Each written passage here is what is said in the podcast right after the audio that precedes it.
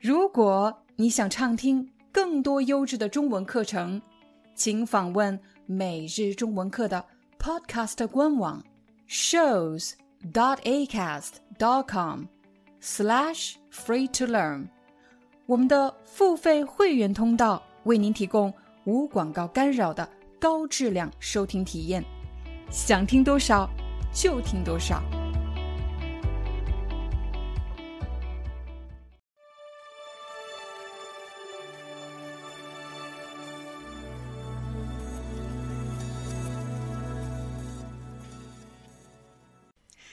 大家好，欢迎大家来到今天的中文课，我是你们的中文老师廖丹。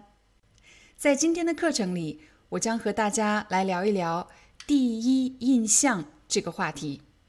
什么时候我们会用到第一印象这个表达呢？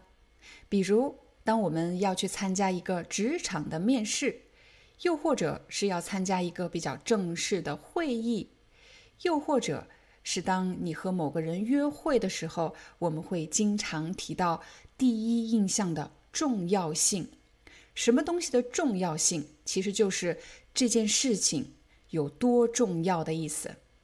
当我们参加一个职场面试的时候，面试方要在最短的时间内，一般是半个小时到一个小时以内，决定你是不是他们正在寻找的合适人选。同样的，当我们参加一个正式的商务会议，又或者是情侣之间的约会的时候，双方都要通过这次会面来做出下一步的决定。会面其实就是见面的意思。在刚才的几个场合中，之所以第一印象这么重要，是因为。别人了解你的时间是有限的，他没有一个星期、一个月、一年的时间了解你，他只有半个小时或者一个小时的时间。其实，在我刚刚步入职场的时候，我误以为好的第一印象就是完美的第一印象。什么叫刚刚步入职场？也就是我刚刚进入职场的时候，刚刚开始工作的时候。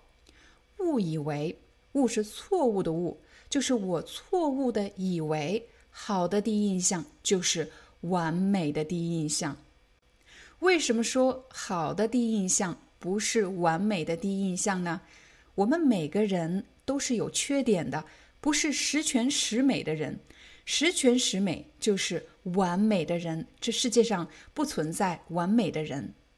所以，一个好的第一印象不等于最完美的外表、最精湛的话术，把自己的所有的缺点都隐藏起来，不让别人看到，这不是好的第一印象。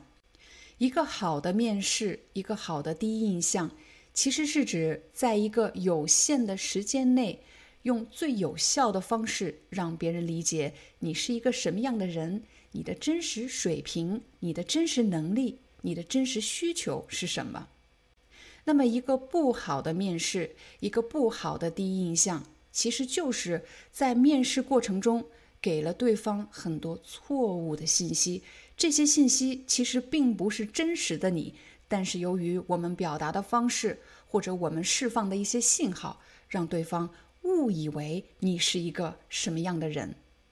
那么，我们就和大家一起来聊一聊，在面试过程中容易释放的错误信号是因为什么？我们给别人留下了一个不好的第一印象。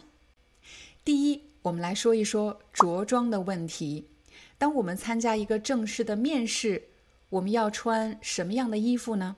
我们要穿比较正式的着装，正式的衣服。如果我穿的比较随便，比较随意。会给别人留下一个什么样的印象呢？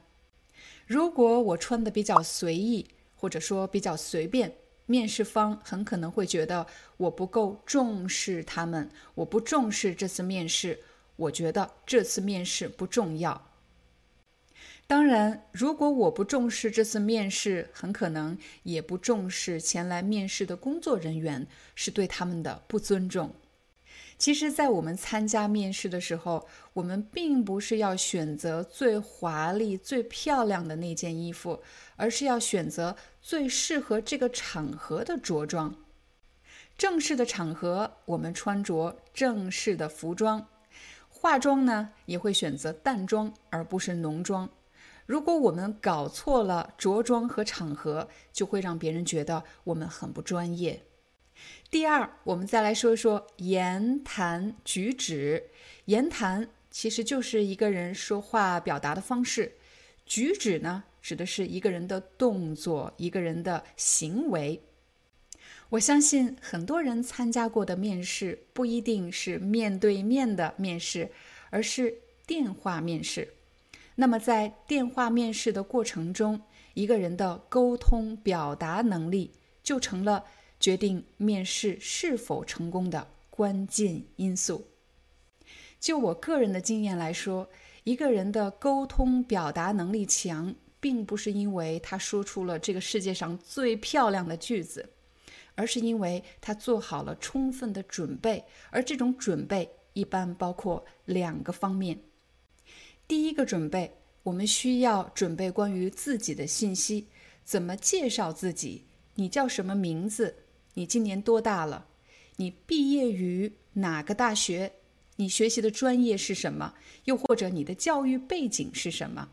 然后你可以再想一想，你过往的工作经验有哪些？但是想到这里还没有完，你还要想一想，在你的工作经验当中有哪些经验是和你现在面试的职位相关的。你不需要告诉别人你所有的工作经验，而是要有选择性的、有目的的，把你过往的工作经验和你现在申请的职位联系起来。比如，一个年轻人来面试平面设计师，面试官问：“请问你有哪些和这个职位相关的工作经验呢？”年轻人说：“没有。”面试官又问。那你学习的专业和这个职位相关吗？相关就是有关联吗？有关系吗？年轻人说也没有。面试官又问：“那你个人的兴趣爱好呢？你有没有和平面设计相关的兴趣爱好？你个人业余设计的作品也可以。”这个年轻人又说也没有。最后，这个年轻人补充道。我是对这个职业很感兴趣，所以我想来了解一下。大家觉得这个年轻人在面试的过程中犯了哪些致命的错误呢？什么叫致命？其实有点夸张，不是真的要了他的命，而是决定这个面试是否成功的关键因素。他犯了一些非常关键的错误。他犯的第一个错误。是没有把自己过往的工作经验或者个人的兴趣爱好这个经验和现在要面试的职位联系起来。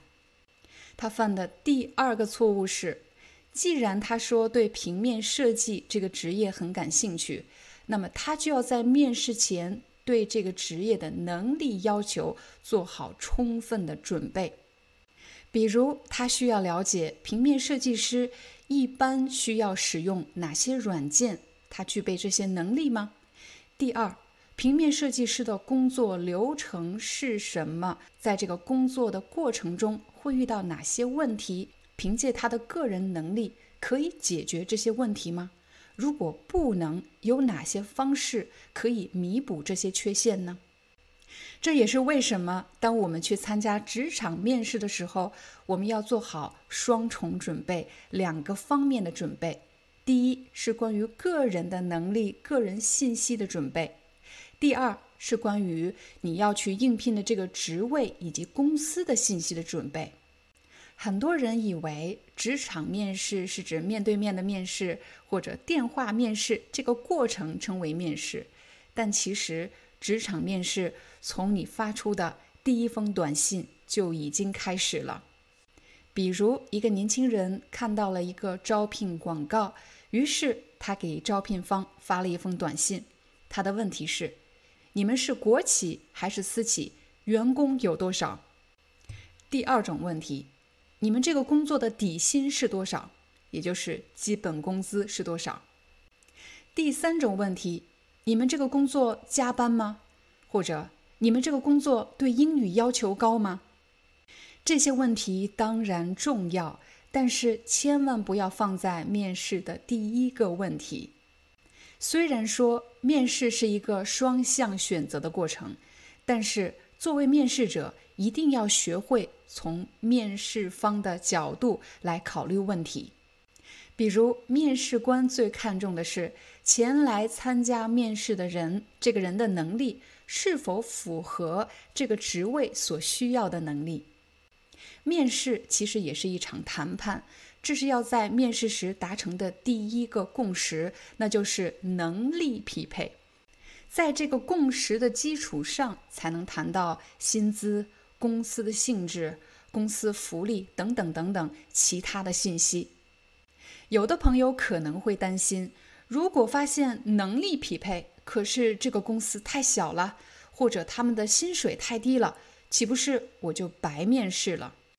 大家可以这么想：就算最终你没有获得这个职位，但是你至少知道这种职位所需的能力有哪些，你自己的能力符合这个标准吗？是远远超出了这个职位所需的能力呢？还是说和这个职位所需的能力有距离？通过这场面试，我们可以给自己做一个客观的评价，做一个客观的评判。我相信有了这一次的面试经验，当你在参加其他的类似的面试的时候，你一定会变得更加自信和从容。当我们做好了充分的准备，对自己有了解，对面试方这个公司以及应聘的职位有了解。能够自信从容地面对面试过程中的各种问题，这就是最好的第一印象。好了，这就是我们今天的中文课，我们明天见。